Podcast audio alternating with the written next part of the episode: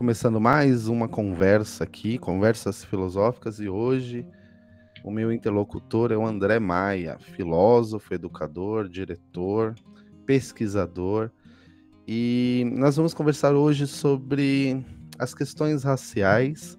Nós vamos conversar hoje também sobre o pequeno manual antirracista da Djamila. Ele vai me dizer qual é o problema, se há algum problema nesse livro. E a gente vai conversar também sobre a importância de uma educação antirracista. André, bem-vindo, obrigado por aceitar o nosso convite. E eu vou começar com uma pergunta bem fácil, André.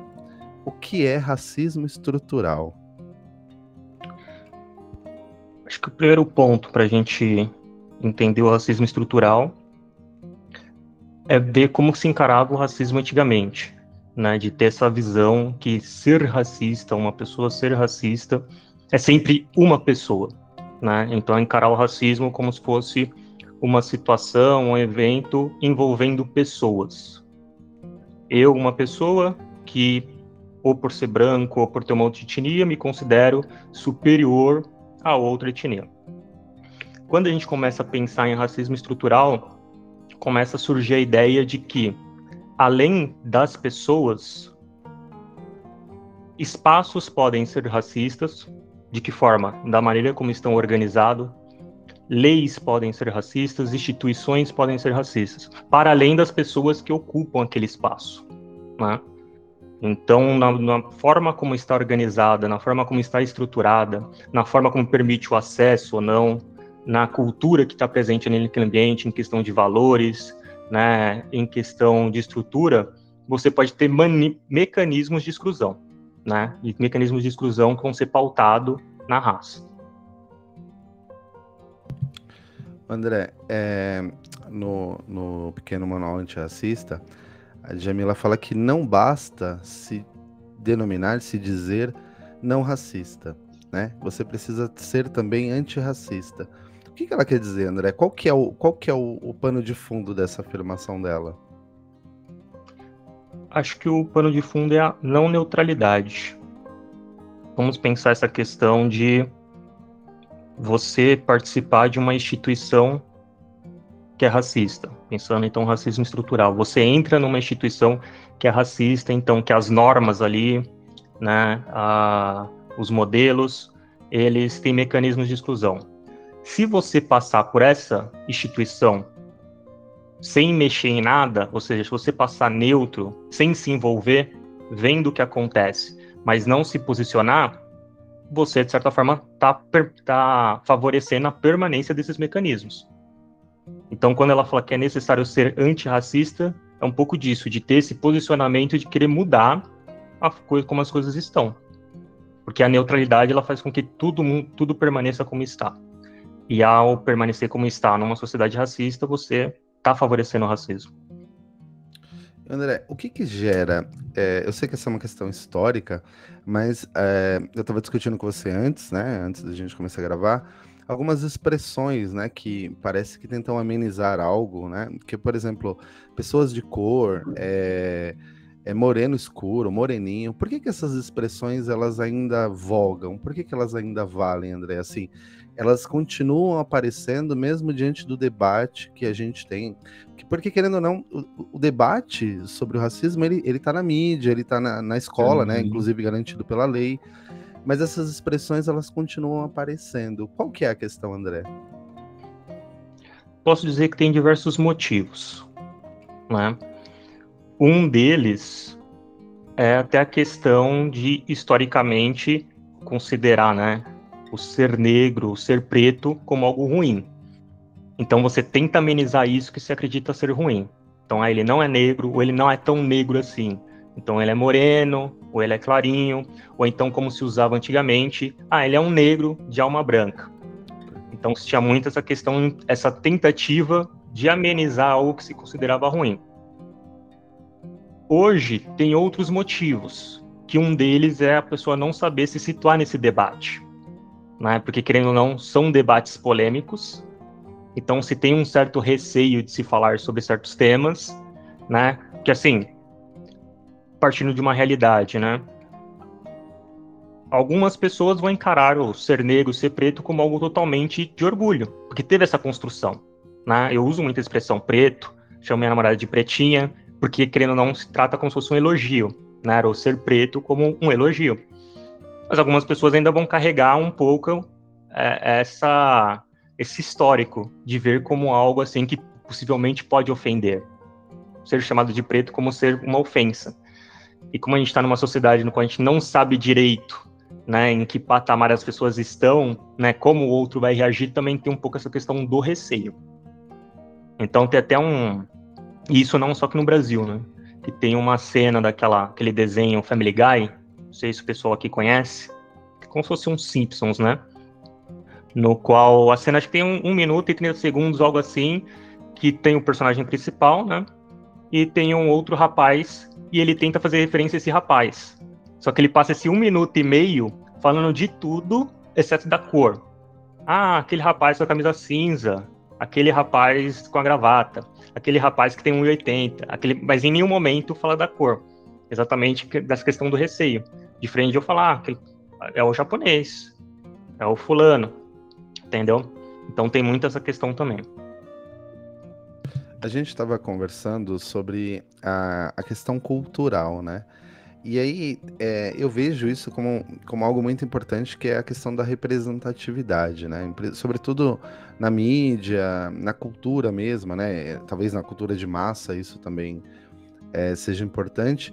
Por que, André, você acha que esse debate aflora quando, quando é, o debate racial vem, vem à tona? Então, por exemplo, recentemente estava havendo uma discussão sobre a questão da pequena sereia ou a questão do, do Pantera Negra. Por que, que apare, reaparece essa discussão e ela é sempre bastante acalorada, mas é, de alguma forma parece que uma questão séria e conceitual ela sempre fica no âmbito da opinião, né? Não, mas a pequena sereia ela sempre foi branca, né? Tem sempre o âmbito da opinião. Por que, que esse debate se dá nessa esfera? Tá, vamos de início pegar essa questão da cultura, né? Que acho que discutir o racismo é interessante a gente partir um pouco desse ponto. Que, novamente, então, não é só uma questão de pessoas, mas também uma questão cultural. E quando a gente está falando de cultura, a gente pode pensar que existe, então, uma cultura negra, né, que, como eu falei, de termos imprecisos, né, é mais interessante a gente falar cultura africana, cultura afro-brasileira, e que, historicamente, essa cultura foi desvalorizada, né, ou tentou ser apagada. Aqui no Brasil, mais forte, né, nos Estados Unidos, um pouco menos, tanto é que esse debate, assim, cultural lá está mais avançado, é só assim, com uma pesquisa rápida, a gente vai ver na memória que a gente consegue visualizar várias séries pretas, filmes pretos, tem um canal preto. Por quê? Lá já tem esse entendimento que, que existe essas culturas. Tem a cultura latina, né, que lá é forte também, tem a cultura europeia, tem a cultura é, irlandesa, ou seja, que tem essa identificação cultural. Aqui a gente tem um pouco essa, é, essa dificuldade de ter um pouco essa separação, porque tem aquele mito de que é tudo misturado e que é uma cultura só. E a gente às vezes não consegue sair disso. Não, mas não tem uma cultura negra, não tem uma cultura indígena, tem a cultura brasileira. Então, às vezes, esse apego ao que seria o brasileiro como algo unificano dificulta muito. Entendeu?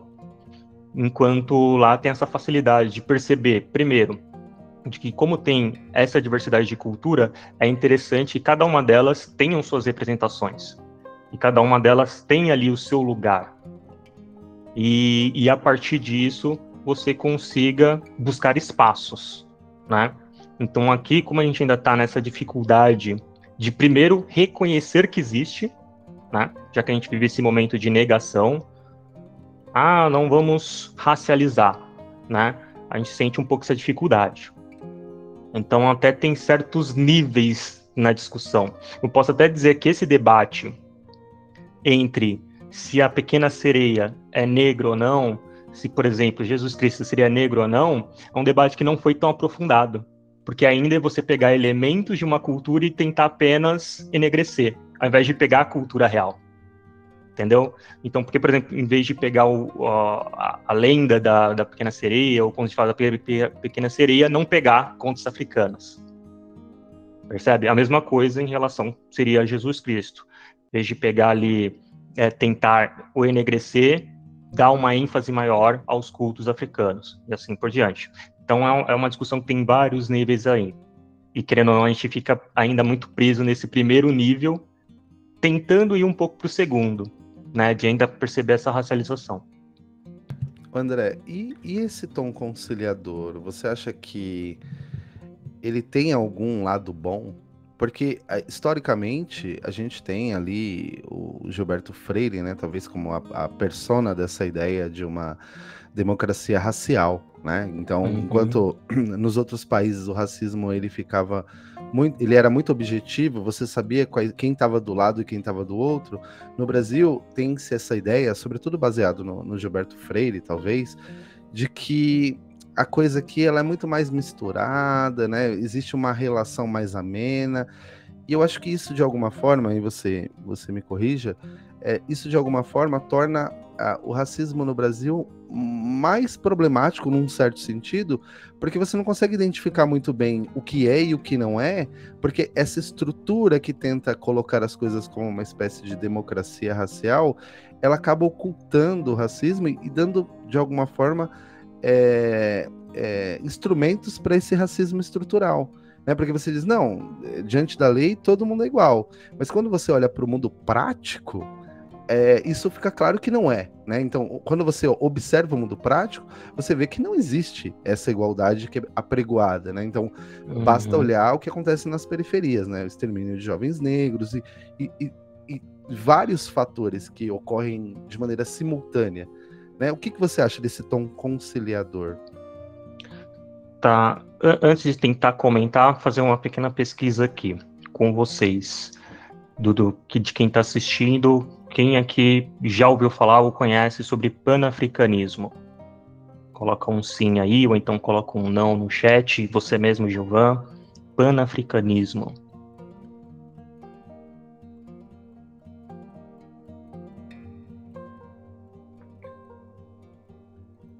Vamos ver se tem algum. Marcos Garvey, que tem ouvido falar sobre Marcos Garvey, que é um, assim, é um grande nome em questões raciais, mas de uma outra perspectiva, que não é tão comum nas instituições. E aí eu vou explicar o porquê. Marcos Garvey. Ninguém? Tá. Vamos falar que tem dois tipos, quando a gente está discutindo questões raciais, dois tipos de posicionamentos né, entre negros e brancos ou, ou, outras etnias. Uma que é a perspectiva integracionista. O que, que é a perspectiva integracionista?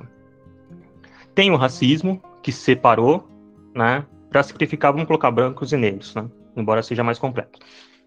Mas uma perspectiva integracionista tem o racismo, né? Que prejudicou os, os negros e separou os negros do branco, dos brancos e deu privilégio para os brancos. A perspectiva integracionista defende que brancos e negros devem viver unidos e aqueles espaços que os negros não ocupavam, ele tem que começar a ocupar. Aí você pode pensar a universidade, aí você pode pensar a política, o congresso, né, é, a igreja e assim por diante essa perspectiva integracionista. Que um grande exemplo disso foi Martin Luther King, que defendia: meu sonho é que lá no futuro negros e brancos estejam unidos e tal. E é a mais comum a gente escutar, certo? A outra é uma perspectiva segregacionista, que seria o quê? Como brancos e negros foram separados, os negros não deveriam tentar ser aceitos pelos brancos. Ou seja, a briga do negro não seria em tentar, sei lá, ocupar os espaços brancos. A briga do negro deveria ser criar os seus próprios espaços. De que forma? Ao invés do negro tentar alcançar a faculdade, que na sua estrutura, a cultura ali que vai ser ensinada vai ser uma cultura branca, é, vai ser um espaço com os valores brancos e assim por diante, ele deveria tentar criar sua própria universidade. Questão econômica, ao invés, por exemplo, do negro tentar ter dinheiro para que ele seja aceito naquelas lojas ricas, que ele tenha as suas próprias empresas. E aí, nos Estados Unidos, a gente vê um pouquinho dessa perspectiva, que é essa ideia de você ter canais negros, você ter série pretas, você ter ali um comércio negro, que se fala até bastante sobre black money, que é um pouco disso. Né? Então, ao invés de você pegar um dinheiro que surge na comunidade negra, se pensar a rocinha, a, a grana que gira ali, ao invés de você pegar esse dinheiro e tentar gastar em espaços brancos seria vamos tentar criar espaços negros e começar a valorizar a própria cultura negra e assim você ter ali todo um movimento de crescimento, né? Então, quando a gente pensa por essas perspectivas, a gente vê que tem uma certa polêmica sobre e aí quando eu for falar de Jamila vai entrar um pouco disso, né? Que são esses slogans, né, de do ocupar espaços ou até mesmo de qual que é a responsabilidade de combater o racismo. Dentro dessa perspectiva, você vai ver, por exemplo, do integracionismo, que o racismo deve ser combatido tanto pelos brancos quanto pelos negros, e que os brancos teriam uma responsabilidade grande em resolver o racismo. Pela perspectiva, por exemplo, do Marcus Garvey, a comunidade negra não tem que tentar convencer o branco que ele é igual. Ele tem que focar na sua própria comunidade e crescer, certo? Então são dois caminhos bem diferentes. No Brasil aqui, essa perspectiva do Marcos Garves ainda é bem pequena, que é uma perspectiva que, como não é de ocupar espaços, não está presente na universidade, não está presente na política, que é uma perspectiva que vai dizer que tanto direita quanto esquerda são duas perspectivas culturalmente brancas. É uma perspectiva que, que vai dizer que, ó, você ficar brigando para se considerar o elfo negro, para se considerar a princesa pequena sereia negra, seria um caminho errado, que o caminho real deveria ser valorizar a cultura negra mesmo, né? Então, é uma questão de não tentar enegrecer espaços brancos, é sim de criar espaços negros. André, bem interessante, né? É, eu vou deixar o, o, tema educação por último, porque ele é o talvez no contexto em que a gente está aqui seja mais importante. Eu queria que você falasse um pouco sobre. Eu sei que talvez esse não seja um tema sobre o qual você se debruça, mas sobre beleza, sobre padrão de beleza. O que, que é o bonito? Porque a gente tem, a, a mim parece, né, que o, o bonito ele está associado com a branquitude, né? E aí como que você consegue estabelecer a beleza negra dentro de um, dentro de um processo em que a cultura é massificada e você tem o, o capital, né? Você tem o, o capitalismo operando dentro desse processo. Como, como você é, emergir a beleza negra sem transformar isso dentro, do, dentro desse processo em mais um elemento dessa cultura de massas e de consumo? Deixa eu ver como responder. Eu acho que a partir dessas duas perspectivas até, até dá para se dar uma resposta. Primeiro que quando a gente está nessa perspectiva né, de valorizar só o que é culturalmente branco, e isso inclui os traços, isso inclui né, a fisionomia, né, tanto é que até na linguagem vai estar tá nisso. Quando a gente fala cabelo bom, cabelo ruim, tem uma racialização aí. A gente sabe muito bem qual que é a referência que se faz ao cabelo ruim. Então, vou até usar essa questão do integracionismo e, e do segregacionismo para a gente pensar. Por muito tempo, teve um processo do próprio negro tentar se aproximar do branco para se sentir belo. De que forma acontecia isso? E acontece ainda hoje, mas em menor quantidade. A questão. Deixa eu ver se.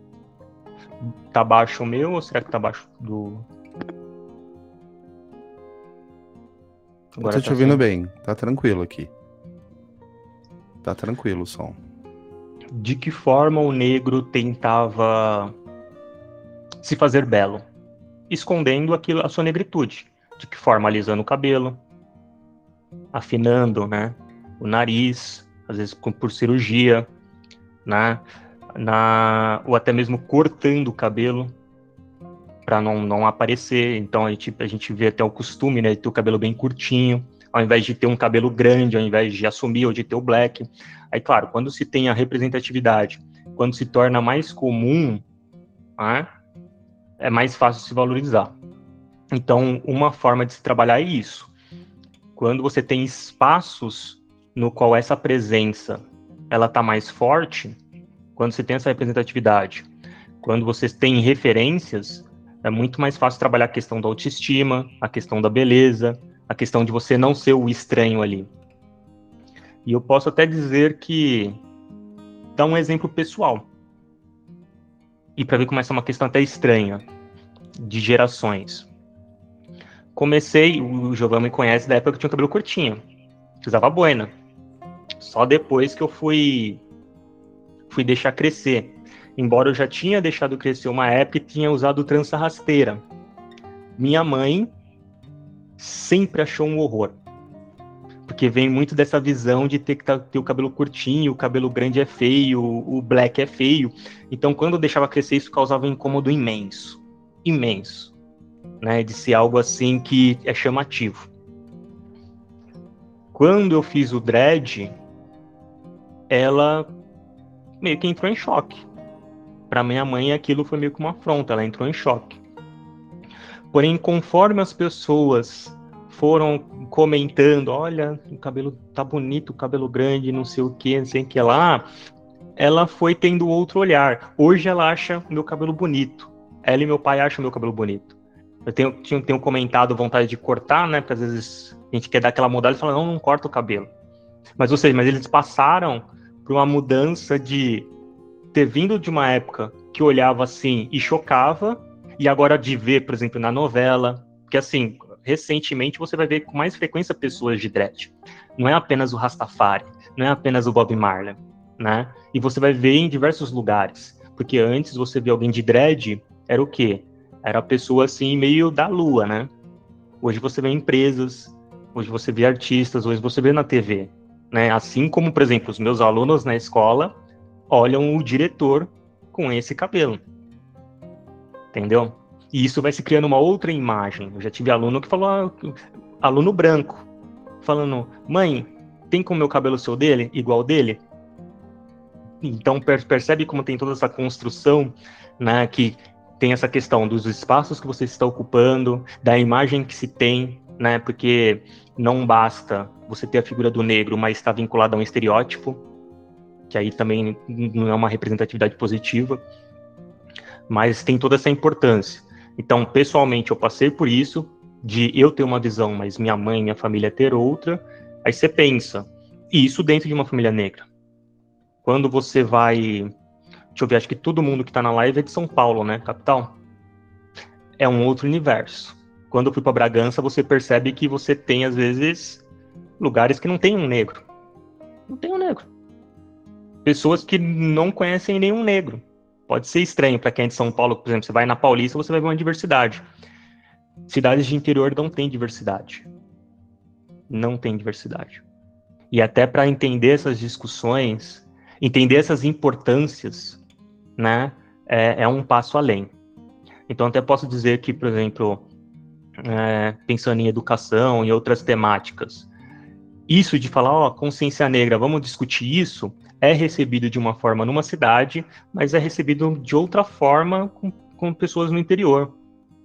Né? Por exemplo, numa escola que você vai discutir consciência negra, mas na escola você não tem nenhum aluno negro e nenhum professor negro. Percebe? Enquanto a gente sabe que nas nossas escolas em São Paulo, periferia, você tem ali uma diversidade enorme. André, pegando o gancho aí no que você vem dizendo, é, eu lembro que da última vez que a gente conversou, esse, esse, eu tratei dessa questão e eu acho isso bastante importante. E você já meio que tocou nela, que é a questão da autoestima.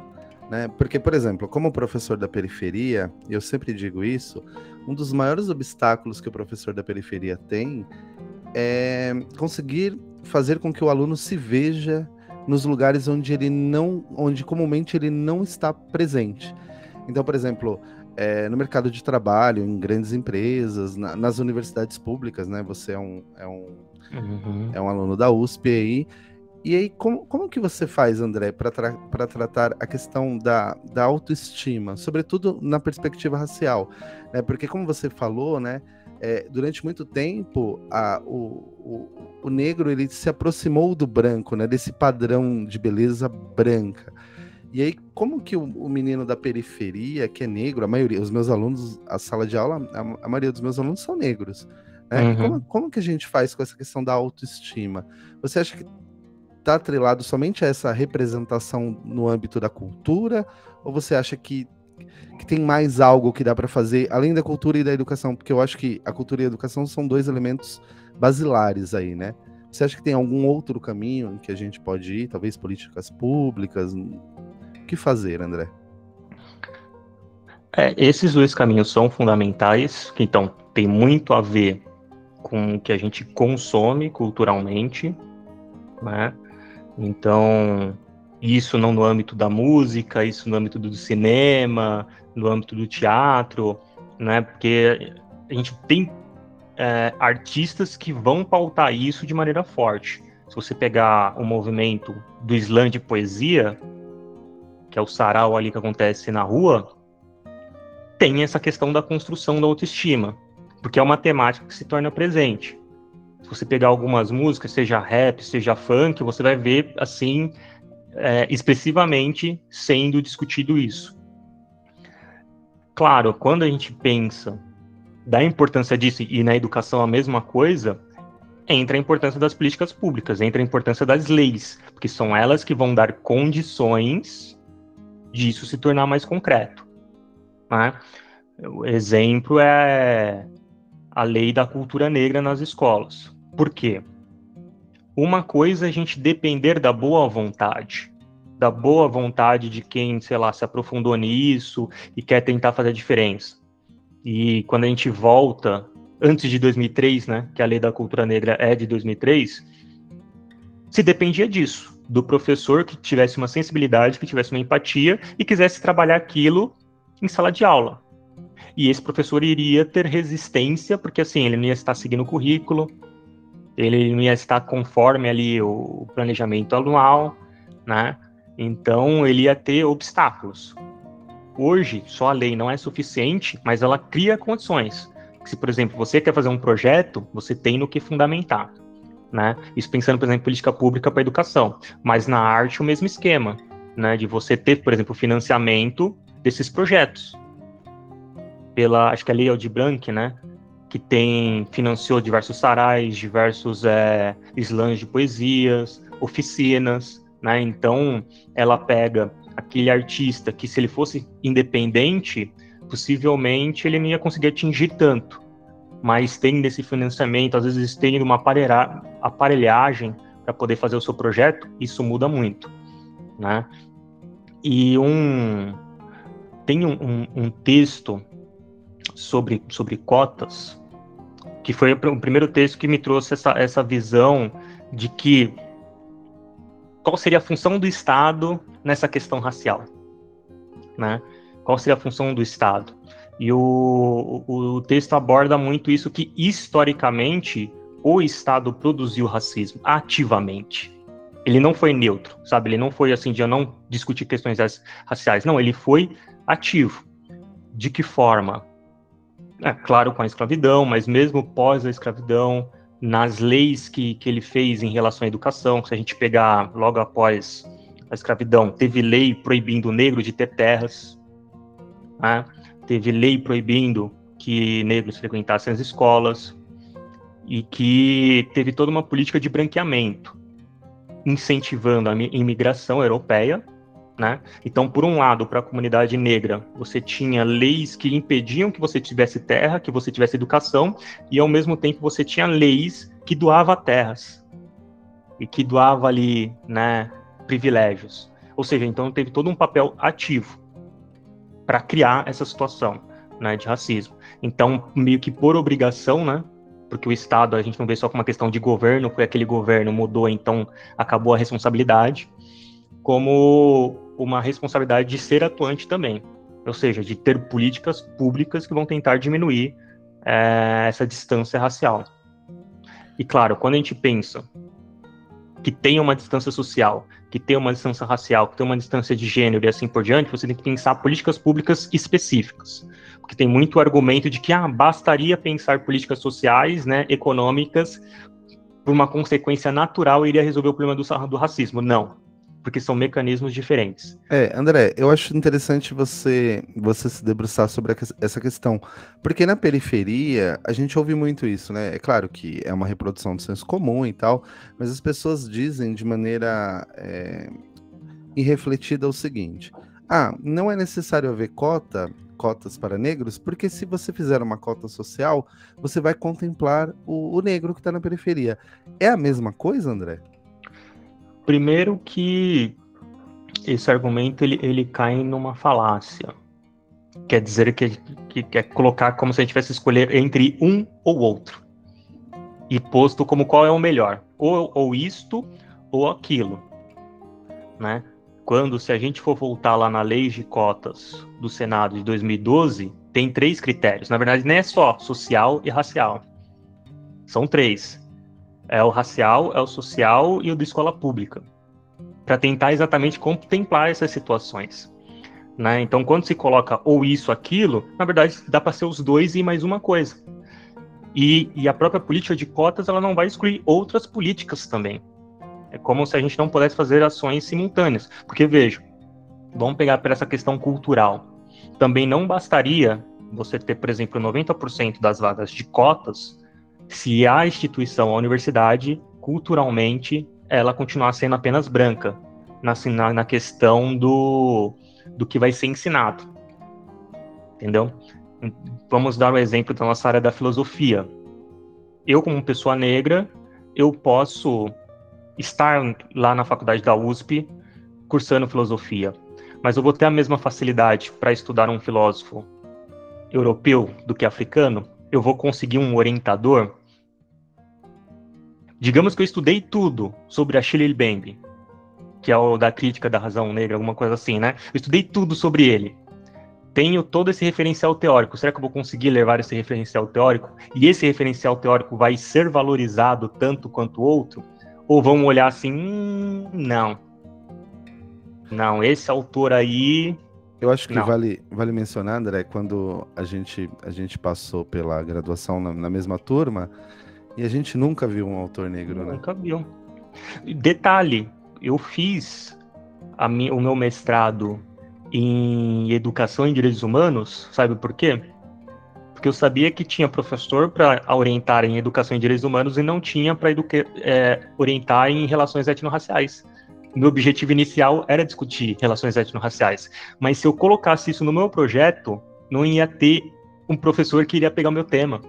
Então, por um jogo de cintura que eu tive, uma esperteza que eu tive, que eu vi que lá tinha José da Fonseca, que ele estuda educação e direitos humanos, eu falei, dá para eu adaptar. Mas percebe? Então, eu fui para um outro, um outro tema. Agora, se eu fosse aquela pessoa que não, eu quero estudar realmente isso, eu ia ter uma dificuldade maior. Entendeu? André, por assim... que, você acha que não. Desculpa te cortar. Por que, que você não, não pode... Por que, que você acha que a gente não tem uma epistemologia negra, sendo que nós somos um país de maioria negra? Por que, que a gente não tem uma teoria do conhecimento que, que passa pelos grandes autores, né? Você agora fez uma pesquisa de um determinado autor uhum. importante e nós não conhecíamos. Por que, que você acha que a gente não consegue estabelecer uma epistemologia?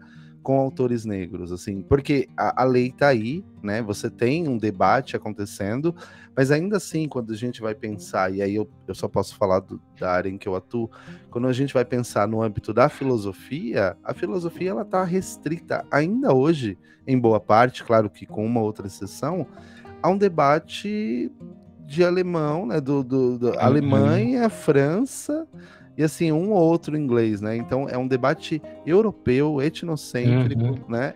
É um debate branco, digamos assim, né? E é muito porque quem está lá está 20 anos estudando desta forma, está num lugar seguro.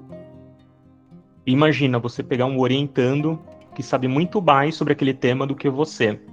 Então tem uma questão de ego aí, assim, de humana mesmo,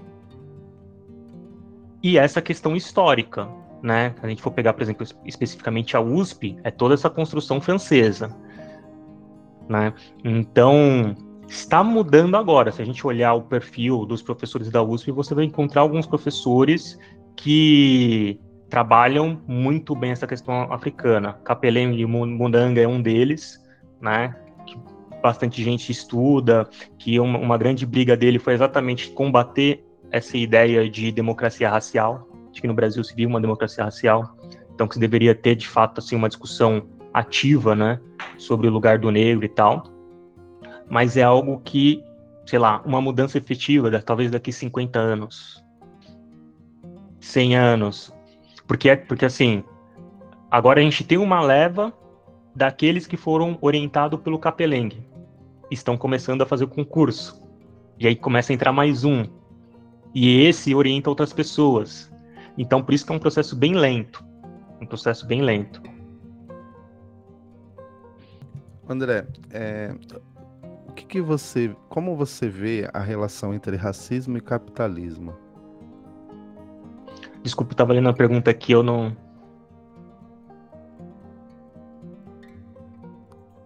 Ficou sem som. Opa, vamos lá. Como você vê a relação entre racismo e capitalismo?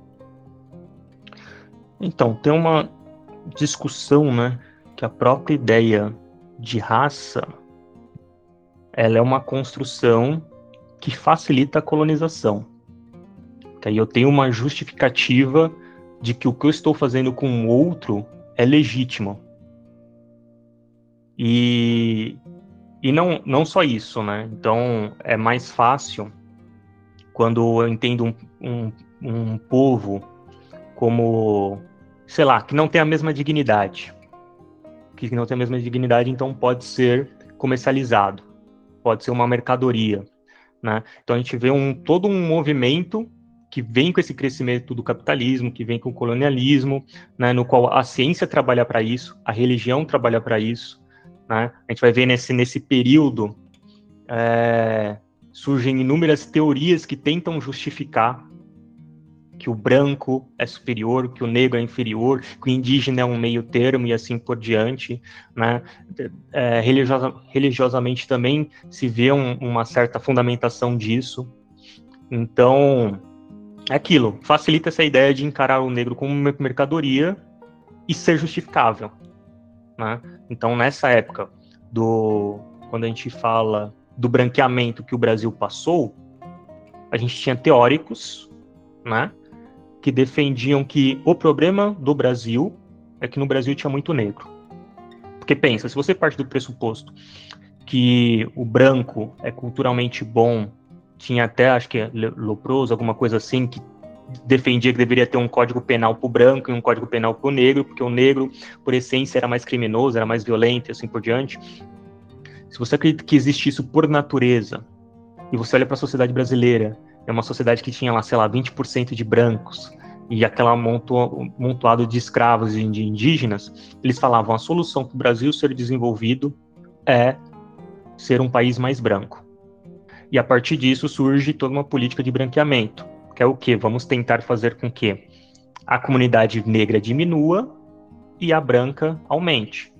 Como foi feito isso? Negando direitos, né, foi feito não dando terras, foi feito induzindo, né, incentivando a migração, que é aquele, aquele período que eles queriam que viessem inúmeros italianos, que vinham os alemães, ou seja, não foi tudo aleatório. Tinha toda ali uma perspectiva de que para se desenvolver era necessário isso. André, é, o Jorge, que é um professor lá da escola em que a gente trabalha, ele está falando sobre o Dia da Consciência Negra. É, como você vê, André, o Dia da Consciência Negra, a ação das escolas durante esse período? Porque a gente discutiu isso da outra vez, né? Como que é, o Dia da Consciência Negra ele pode ser mais do que um dia? é aquilo, né? Mudanças culturais elas não acontecem num dia. É, ou aquilo está presente diariamente enquanto valor. Né? Vamos dar exemplo bobinho. Exemplo bobinho. Eu quero estabelecer como valor a pontualidade. Bastaria que num um dia no ano eu falasse que é importante a gente chegar na hora, mas em todos os outros dias fosse um senso comum, fosse algo assim bem comum as pessoas estarem chegando a qualquer horário. A gente sabe que não faria nenhum sentido, até a fala de que é importante. Né? A gente até diria que é uma certa hipocrisia, uma certa incoerência. Enquanto a questão racial, a gente, por mais que a, a estrutura seja parecida, a gente, a gente acredita que seja suficiente. Claro, por mais que não seja suficiente, entre ter o Dia da Consciência Negra ou não ter, eu prefiro que tenha. Né? Entre o, o, o, nada e um pouco, o pouco já é um certo avanço que não se tinha antes. É...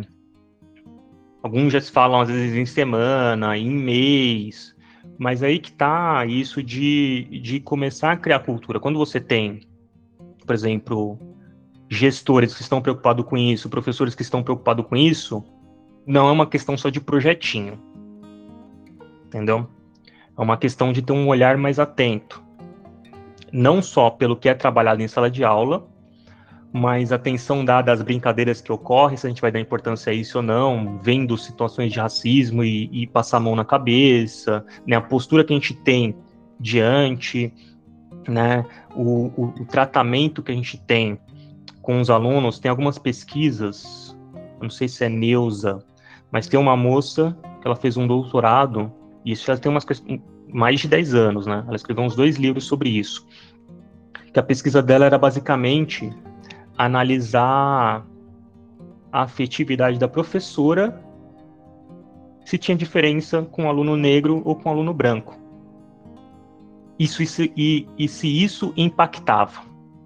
O que, que isso quer dizer?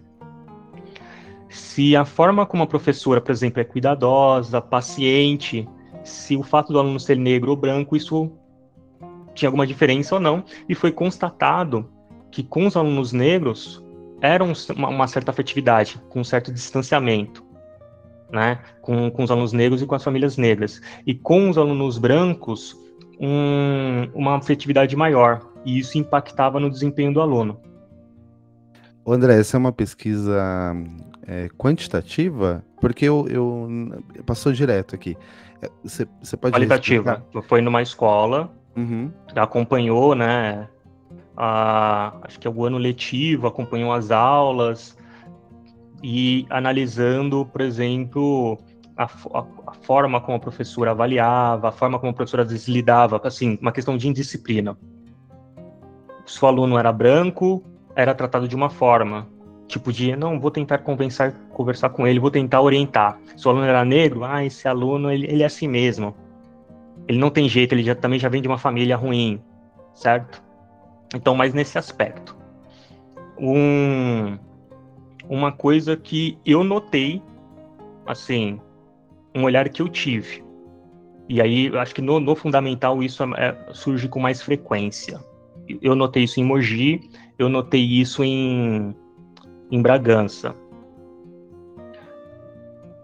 Quando o aluno que dá problema é um aluno branco, loirinho, isso causa uma estranheza enorme. E sempre tem aquele discurso: nossa, você não está se comportando, você é tão bonito, você é isso e aquilo. Quando é um aluno negro, não se tem essa, essa empatia. E assim, essa fala eu já vi inúmeras vezes. É óbvio que a pessoa que está dizendo isso, ela não tem essa concepção de que ela está tratando diferente. Mas essa estranheza parece que é natural. De, nossa, é um aluno branco, é um aluno negro, é um aluno negro como se ele ir mal, ele não, não ter um bom desempenho, fosse algo natural. Quando é um aluno, assim, aquele padrão angelical, sabe o padrão angelical? O aluno branquinho, olhos azuis e, e cabelinho loiro, como se isso fosse uma estranheza enorme. E exatamente por ter essa estranheza, aí ela dá uma atenção maior de vou tentar recuperar esse aluno. Aquele, ele já está no curso natural dele. Já não ia ter um grande desempenho. Esse, nossa, como assim? Eu vou tentar me dedicar um pouco mais. Isso Tem aparece, um... André, naquele, no, no seriado Todo Mundo Odeia o Cris, com a professora do Cris, né? Que é a senhorita Morello, uhum. né? Eu não sei se você já Sim. assistiu, em que ela Sim. sempre traz exemplos extremamente racistas, né? Uhum. Só até fala da síndrome da, da senhorita Morello, que viu até um certo meme. Quer ver um, um outro exemplo? E também está mais presente no fundamental. tem um, uma questão que está emergindo bastante, é a questão do autismo, o diagnóstico que se dá no autismo. E tem uma moça até que eu vi a palestra e tal, que ela fez doutorado e ela, ela estuda o autismo e também a questão racial. Como o diagnóstico de autismo, ele é bem raro em crianças negras. Bem raro. Tanto é que, às vezes, você buscar na memória um, uma criança autista, a visão que se tem é de um garoto branco e não de um garoto negro. E aqueles comportamentos, assim, sabe, não aqueles casos extremos, sabe, sabe aquele comportamento do autismo leve que não não se dá bem com as normas sociais e tal, normalmente é encarado como indisciplina e não recebe o diagnóstico de autismo. Então até essa essa tensão, sabe, de tipo, eu vou vou indicar para um profissional, né, que todo toda escola geralmente de ensino fundamental tem essa questão da inclusão, então o olhar é meio de ao invés de eu buscar o diagnóstico, eu buscar essa situação de indisciplina. Ah, ele não, ele não segue as normas, ele é aquilo. E por causa disso, ele acaba não tendo o tratamento que seria devido, a atenção, o apoio, às vezes um profissional que lhe auxiliar. André, o, o, o, Jorge falou aqui, né, do, do Setembro Amarelo e do você tem um mês para o Setembro Amarelo e um dia para a Consciência Negra, né? Aí você já tem uma questão aí, né, para ser uhum. tratada. E o Davi falou, e esse é um, é um, é um tema bastante sensível, mas bastante importante. Qual é a sua opinião sobre os apelidos entre amigos? Ele, você sabe de qual, quais apelidos ele está falando aí, no caso, né? Vou me usar como exemplo, que eu falei aquela assim, quando a gente pensa na questão racial, às vezes demora para você se reconhecer como negro e se valorizar como negro no sentido de você perceber que certas coisas é racismo, de você perceber que certas coisas não seriam, na verdade, engraçadas. Por que eu estou dando esse exemplo? Eu consigo lembrar em momentos da adolescência no qual os meus amigos estavam sendo racistas, mas eu não tinha ali um conhecimento né, e, e nem mecanismos para eu conseguir apontar isso. Então, naquele momento ali, a, a, até essa acusação falar, nossa, isso está sendo, tá sendo desconfortável, era um lugar que não era comum. Então a gente tem muito isso, sim, de às vezes a própria pessoa ela até aceita o apelido, ela até fala, não, mas isso não é nada, mas não quer dizer que não seja ali um algo que está desmerecendo, que está desvalorizando, né? Eu penso que assim, tendo o olhar que pode ocorrer esse caso, teve até a situação, acho que foi com, com um rapaz da ginástica artística, que fez brincadeira dele, que era igual saco de lixo, não sei o quê, e ele foi lá e defendeu o colega. Para mim foi um pouquinho mais essa situação de ele mesmo não perceber né, o, o teor das brincadeiras. Agora, claro, se você tem já esse olhar racial, se você está entre amigos de fato, ambiente, ambiente assim íntimo entre os dois, a regra de brincadeira entre os dois é entre os dois, entendeu? Eu posso fazer, sei lá, dar liberdade pro, pro Gilvan tá brincando comigo, porque eu conheço ele há mais de 10 anos, algo do tipo, e eu tô dando liberdade para você. A outra coisa é alguém que eu não conheço ou me colocar na brincadeira sem eu ter me colocado na brincadeira, né? Eu estou num grupo, sei lá, até mesmo com o Gilvan, numa mesa de bar, e ele e ele traz isso, né? Ele traz isso e coloca as outras pessoas no meio e eu me sinto desconfortável e eu aponto isso e isso continua. Nesse caso, acho que é que é importante ter, ter um corte, né? Mas assim, tema totalmente polêmico bastante polêmico. André, você é um, é um pesquisador, né? Você, é, além de filósofo, é um pesquisador. Você deu uma pausa no seu doutorado, né? Porque você descobriu que não dá para fazer doutorado e ser não diretor dá. de escola ao mesmo tempo.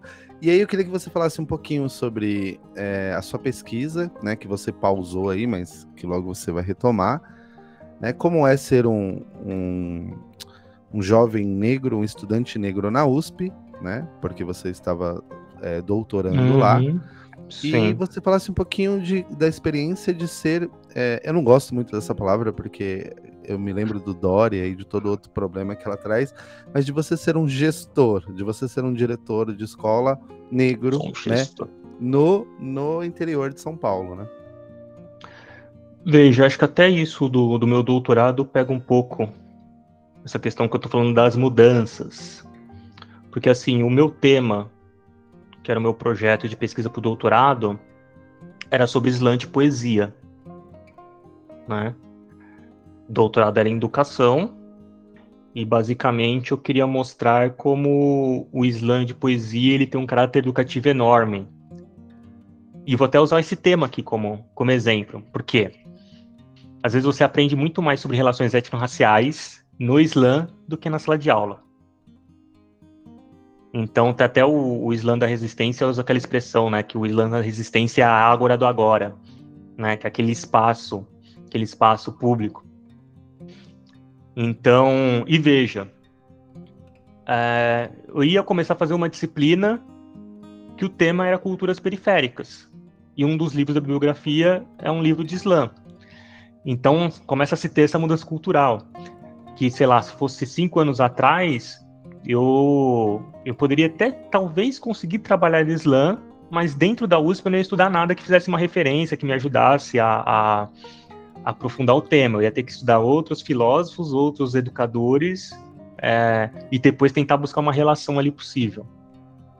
Então, é, essa questão do doutorado mostra um pouco como começa a surgir professores dentro da universidade, trazendo um pouco essa cultura e vai alimentando esse processo. Aí, então eu entrei, sei lá, depois se eu tivesse lá também, entrar outros e assim por diante.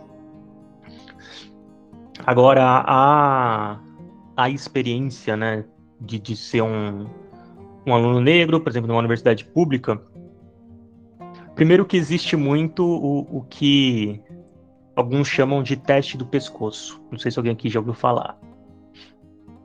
Que é assim.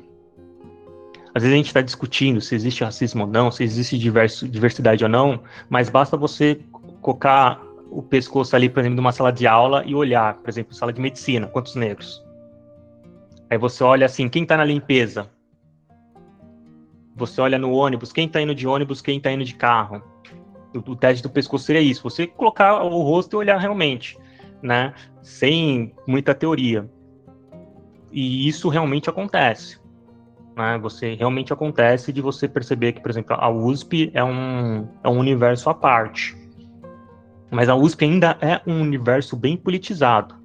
Então lá dentro você vai encontrar, né, agremiações, lá dentro você vai encontrar um pessoal que às vezes, por mais que não tenha aprofundado a questão, vai ser super engajado, né? Sendo branco ou negro, ah, vai levantar a bandeira. Só que em algumas universidades públicas, essa diversidade é bem menor. Bem menor, e principalmente em cursos que não são de humanas. Você vai para um curso de economia, você vai para um curso de engenharia, de odontologia, assim por diante, não tem diversidade. Não tem. Aí você realmente é o único aluno ali e não vai ter espaço para colocar essas questões. Senão você vai ser o chato. Senão você vai ser o que, pô, você está atrapalhando, você está querendo polemizar. Certo? Deixa eu ver. E aí tem a questão de você ser diretor, mas se você quiser deixar para frente, o Rodrigo, ele perguntou, professor, queria perguntar para ele sobre os vídeos que tratam o racismo de forma errada, como por exemplo, temos que celebrar nossas diferenças, como elas afetam a visão, a ideia do, de, de, de um tom conciliador, né? É, esse vídeo eu não conheço, mas eu aproveito a deixa para trazer essa, essa temática que é não basta discutir o tema tem forma correta e tem forma errada de discutir o tema. E às vezes a gente vê postagens aí que mostram, assim, uma intenção boa, mas indo muito ruim. Exemplo, eu quero. Eu, eu sou um professor do, do terceiro ano do ensino fundamental e quero trabalhar lá cultura negra, algo assim. Então, para valorizar a cultura negra, vamos fazer com que os alunos usem peruca de Bombril, né? que é algo que só vai reforçar o estereótipo ali do cabelo de bombril, né? Então você tem uma intenção de valorizar, mas no fundo você só está alimentando, né? Alguns estereótipos. Então, ou vou fazer um teatro e vou colocar os alunos negros, mas os alunos negros que estão ali, eles estão apenas nessas figuras de escravo e assim por diante. Então, tem muita tentativa de, de discutir o tema, mas ela não tem aprofundamento e ela só distorce. Que seria isso de, por exemplo, eu vou discutir o racismo apenas com um discurso de, pessoal, somos todos iguais, vamos nos respeitar racismo é feio. Discutir nessa perspectiva, assim, sabe, bem generalista, ela não resolve. Ela não resolve. Né? Que seria o bem parecido com a do Morgan Freeman. Né? Não vamos, vamos parar de, de, de, de ver cor, né? Não, não, vamos, não vamos ver cor. E como se isso fosse a solução.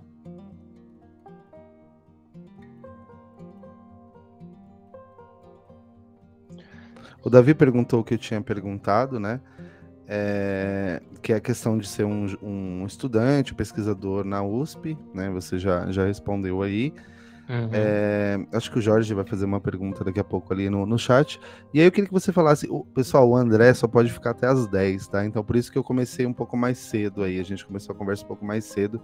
Daqui a pouco ele precisa uhum. ir embora é, como que é ser um diretor? Porque o diretor ele é a figura central da escola, né? Ele é o representante do Estado dentro da escola. Uhum. Como é ser um diretor negro, André, numa escola? É a sua escola de ensino fundamental, né? Isso. É uma escola, de, escola de, ensino fundamental, 800 alunos, é uma é escola assim.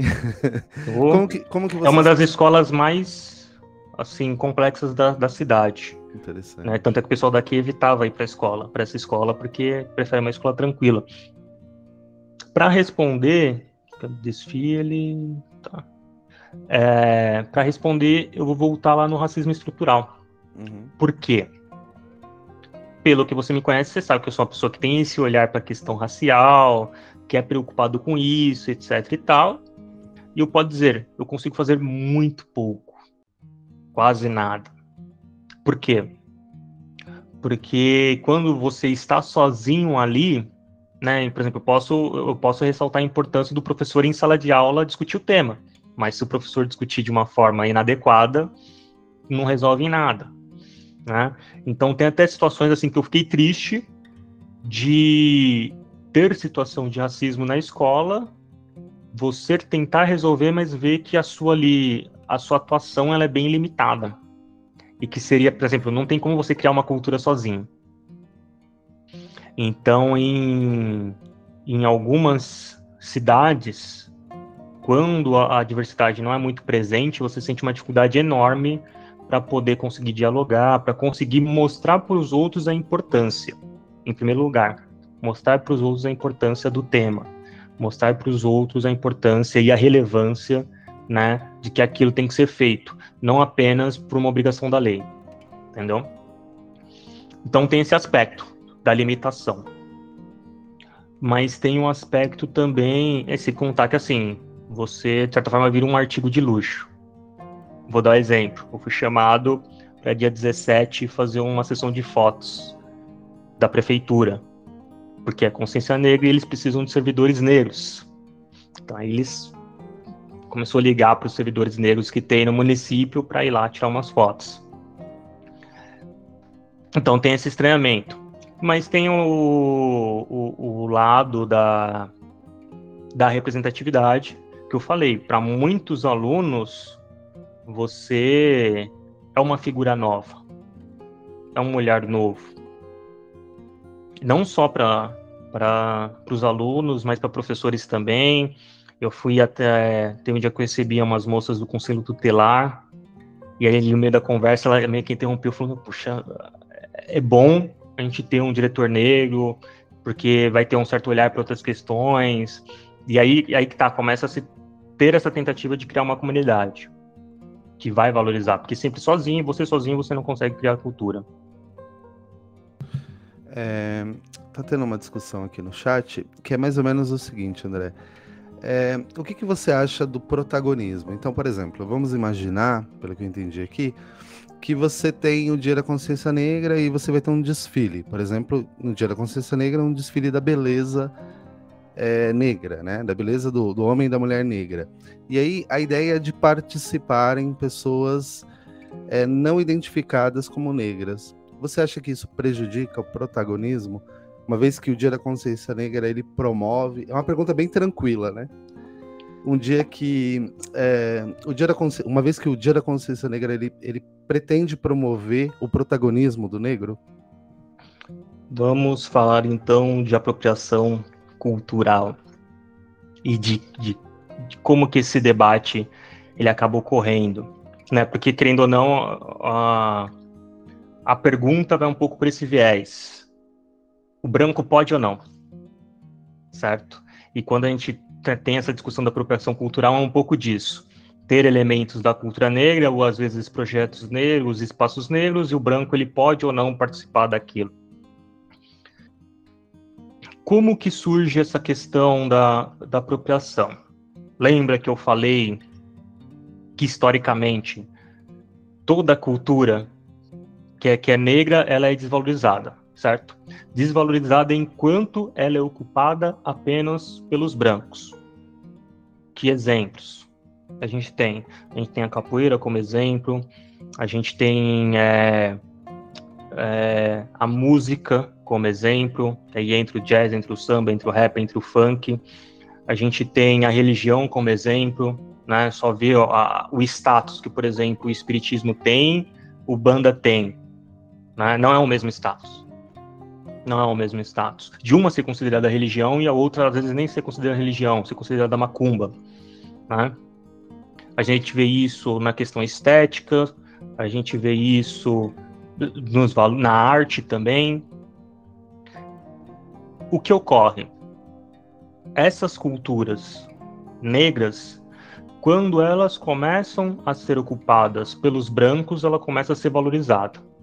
E em que momento elas começam a ser ocupadas pelos brancos? Geralmente quando começa a ter uma certa valorização econômica. É só você pegar o funk. Hoje o funk dá dinheiro?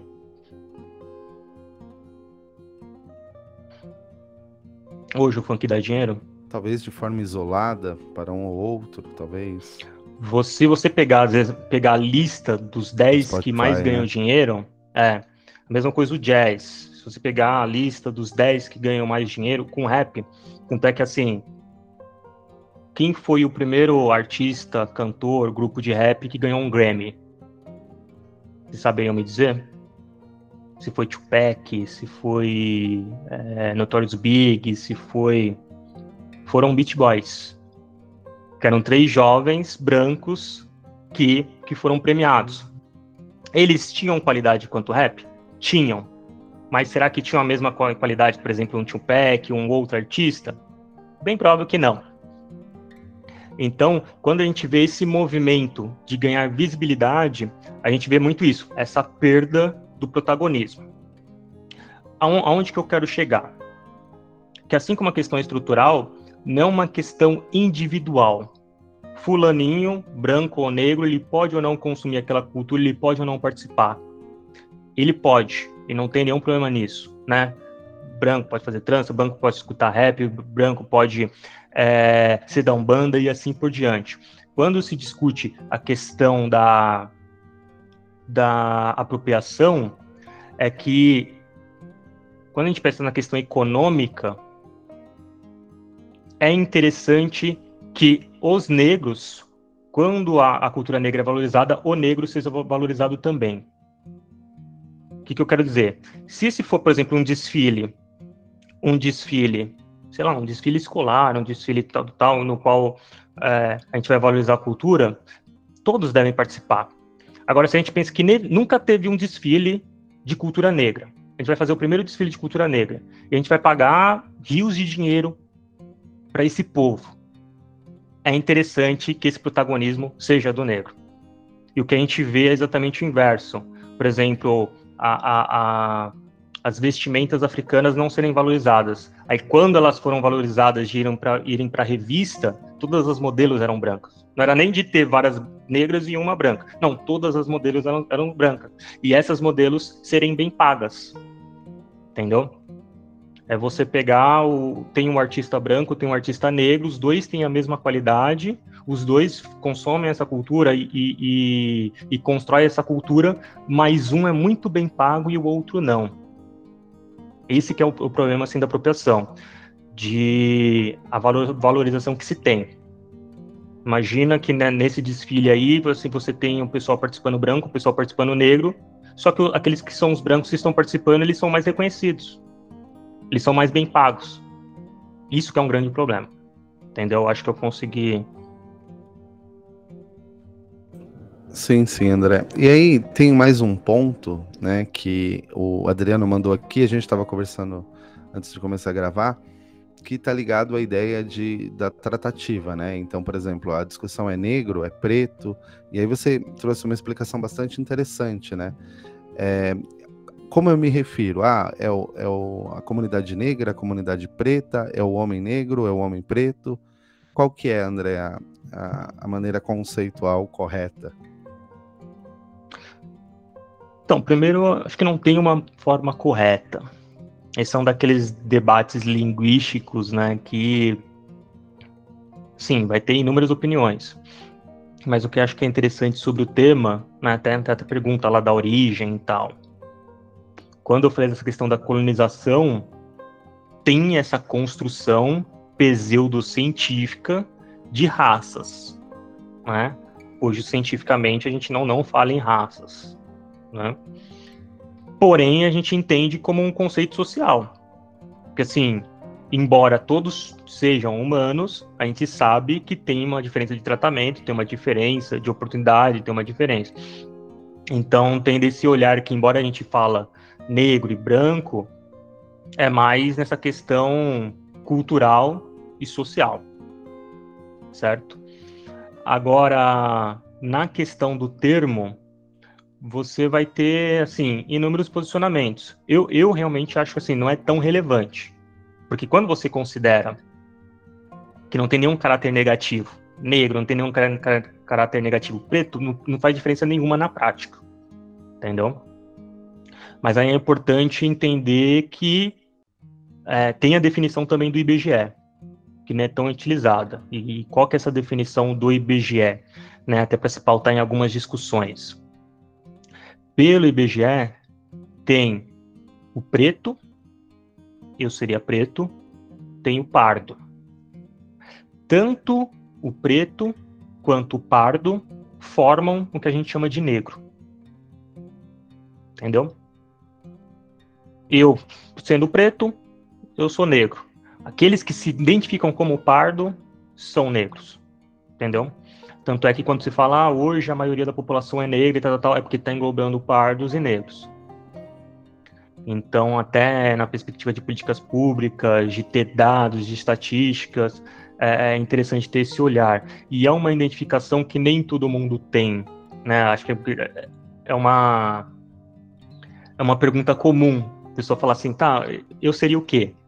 Você já escutou isso? Eu seria o quê? Principalmente quando se fala em questão do pardo, né? Que é uma diferença de, de conceito totalmente diferente dos Estados Unidos. Não sei se conhecem como que é a visão lá, mas é a visão que, eles falam de, da única gota de sangue. E é uma visão assim, olhando os seus antecedentes. Se no seu antecedente você tem alguém que é negro, você é negro. Não importa se você nasceu com um tom de pele branco, se você nasceu com fisionomia branca. Então é um olhar racial não do fenotipo, né? Que é igual aqui no Brasil. Aqui no Brasil a gente olha para a imagem. Né? Nos Estados Unidos se olha muito para a árvore genealógica. Se você tem um, um pai branco e uma mãe negra, você é negro. Mas como assim? Por que, que você não é branco? Porque eles defendiam que basta você ter uma gota de sangue negro para deixar de ser branco. Era uma concepção pautada no racismo, que era de pureza. Para você ser considerado branco, você tem que ser 100% branco. Ah, mas tem uma gotinha negra, você já está corrompido. E por estar corrompido, você já não é mais branco. E para eles não tem esse meio termo de pardo e tal. Bom, André, é, tem mais um ponto aí que você tocou agora que é bastante importante, que é o tom da pele. Né? É, à medida em que é, o negro é mais retinto, parece que o racismo ele, ele se ele aflora de uma forma diferente, né? O que, que você uhum. tem a dizer sobre isso? Essa questão do, do ser branco, é, ser é, é, um, é, um, pouco do que você falou, né? É o negro da pele clara, né? Uhum. Qual que é a problemática disso? No chat eu conseguiria mandar a imagem? Acho que não, mas você consegue apresentar a Esse imagem. Que... Você consegue apresentar na setinha aí. Vou mostrar um quadro. Alguém já ouviu falar da, da, da pintura A Redenção de Khan? Peraí que eu acho que eu consigo abrir aqui. Joga aí A Redenção de Khan.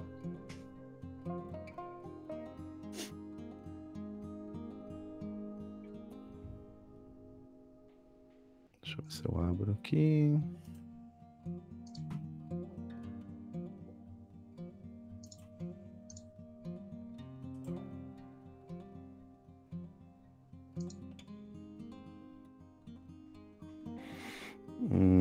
Qualquer uma dessas aqui, né? Isso.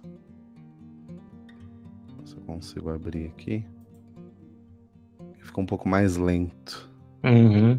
Aqui, ó. Lembro que eu falei de branqueamento. Se tinha essa perspectiva que, então, como o ser negro é ruim, para se chegar ao, ao bom, tem que se branquear. E qual que era a forma de se branquear, né? E pensando assim na questão familiar. Era o negro se relacionando com o branco para nascer alguém pardo e depois se relacionar com outro branco para poder, né, cada vez ir clareando mais. Tanto é que se tinha até aquela expressão que às vezes hoje a gente escuta e tal, mas com um menor número, que seria de escurecer a família ou embranquecer a família. Esse quadro, que chama Redenção de Khan, seria meio que isso, mostrando esse processo no qual você tem ali o que seria a vozinha, né, que é uma negra retinta, possivelmente uma ex-escrava, né, a filha dela que se relacionou com um europeu, e a, e a, filha dela já é um pouquinho mais parda, né, e o filho dela nasce branco. E aí a, a senhorinha tá ali agradecendo a Deus, que é como se tivesse tirado essa mácula. Então tem muito essa questão de o, o quanto mais negro pior, né, e mais evidente o, e o racismo ser mais forte, e o quanto mais próximo né, do branco você tem assim, uma certa passabilidade. Em algumas situações você pode ser considerado branco, em algumas situações você não vai sofrer aquele mesmo racismo. Né? É, gosto muito dessa pintura que ela mostra todo esse processo, né? E o, o autor da pintura ele, ele tinha esse conhecimento, né? Esse conhecimento de que algo era algo assim que era forte na sociedade. Então tem toda uma discussão sobre o colorismo, que é, que é isso, o impacto do racismo conforme a tonalidade da sua pele. E o quanto mais próximo do branco, o impacto ser menor. Aí tem aqueles que vão dizer que não, o racismo é o racismo de, uma forma ou de outra, e que trazer essa discussão em, em, em níveis só iria prejudicar a discussão. Mas tem esse olhar. E aí, André, para terminar, né, porque você precisa ir, é, a gente fala, né, eu, eu, trabalho numa escola de tempo integral e lá tem, né, alguns, algumas premissas lá, e a gente fala sobre protagonismo, né, então tem sempre a ideia do, do jovem é, estar, aparecer, surgir como um protagonista, e a gente sabe que na periferia protagonismo é um negócio bem complexo, né, e aí, como que você, como que você vê a ideia do protagonismo do jovem negro, sobretudo nas periferias dos grandes centros. Eu vou trazer o, o Islã de Poesia como um grande exemplo disso. Porque acho que, deixa eu ver se eu tenho aqui. Eu até tinha mostrado da outra vez, né? O livro do Jovem Preto Rei. Jovem Preto Rei. Deixa eu ver se tá pra cá. Hum. Deixa eu ver.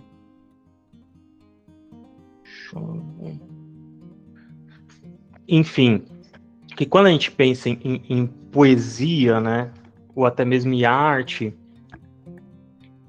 a gente sempre pensa em autores, lugares distantes, né?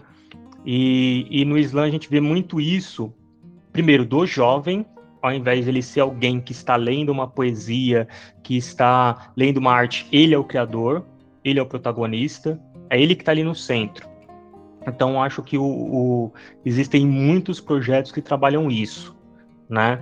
Do, do jovem, do periférico, ele ter espaço para mostrar suas potencialidades, né? Ele ter espaço para se desenvolver. E hoje a gente tem muitos mecanismos que facilitam isso. Com a própria internet, com a própria internet você vai ver o pessoal produzindo, criando canais, criando às vezes podcasts, criando páginas no Instagram, no qual ele é o criador, ele vai falar da sua própria cultura, né?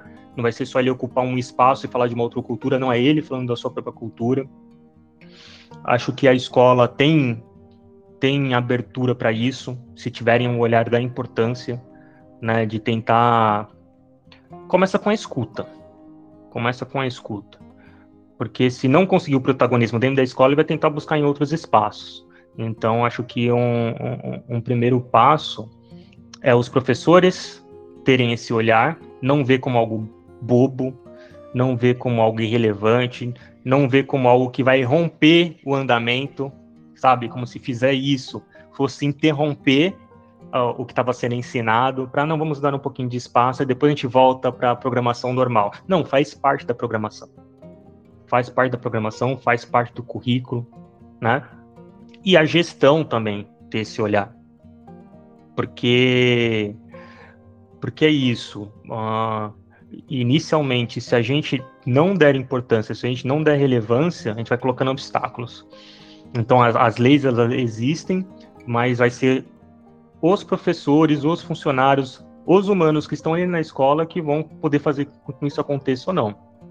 Então, até, por exemplo, sempre que eu acompanho aí o seu trabalho, eu vejo que você é um professor atuante, que está sempre tentando fazer projetos, que está sempre desenvolvendo, eu vejo os, que os seus alunos reconhecem isso, né? Então dá para perceber, mesmo eu não estando na sua sala de aula, eu consigo perceber daqui de outra cidade que o, que o seu trabalho impacta e que os seus alunos desenvolvem coisas, né? Que você dá aquele empurrão, mas eles vão e seguem, né? Depois é com eles. E isso é bacana. Isso é bacana. Aí eu não sei como é que eu trabalho no restante da escola, mas parece que é uma escola que, que tem esse olhar, que faz esse trabalho. E é isso. É, é essas ações que vão potencializando. Que vão potencializando. Mas a gente tem que pensar muito nessa questão da condição. André, chegou o momento de dizer adeus. Muito obrigado, André, pela participação. Muito obrigado a todos que estiveram aqui hoje. A gente tem a presença de professores, a presença de alunos, ex-alunos. E essa conversa foi bastante esclarecedora em, em, muitos pontos, né? E eu acho que o diálogo ele é um pressuposto, né? A gente só vai uhum. se desenvolver enquanto sociedade, enquanto pessoa, se a gente eliminar o, a violência e propuser uhum. o diálogo, né? E uhum. você se dispôs aí, mesmo com o seu tempo apertado, a gente já passou alguns minutos aí. Muito obrigado, Sim. André, pela. Só pegar aqui a questão do Vinícius, que por, por, mais que eu tenha falado, mas que é aquela fala, fala do, do Morgan Freeman, né? De que basta a gente parar de falar de racismo que, que ele acaba. E eu acho que a resposta ela nem é tão difícil assim de, de dar, porque a gente só começou a falar agora né? No tempo da escravidão não se falava em racismo. Naquele período tinha racismo? Claro. Né? Então, é, é evidente que se todo mundo se calar, principalmente quando a gente entende que tem essa questão estrutural, ela permanece do jeito que está. Então, a desigualdade que ele existe hoje, ela não se altera. Beleza, muito obrigado, André. Obrigado a todos que estiveram aqui quinta-feira à noite, né? dia 10 do 11 de 2022. Obrigado, André, pela ajuda, pela cooperação, é, pela disposição, pelo diálogo. É, eu lembro que da outra vez a gente ficou até as duas da manhã. Não sei se você se recorda disso. Hoje a gente foi mais breve. Obrigado, pessoal. Obrigado por participarem. Obrigado por estarem aqui. E quem quer, né, resultados diferentes precisa começar a fazer coisas diferentes. e assistir aulas à noite, por mais né, que Uhum. o tempo não seja é, propenso, né? Porque é bastante corrido, eles estão numa escola de 9 horas. É assim que a gente consegue fazer a diferença. Muito obrigado a todos que estiveram aqui. E até amanhã para os meus alunos. E André, a gente vai se falando pelo Zap Zap. Muito obrigado, Beleza. André. Valeu, Eu pessoal. Até mais.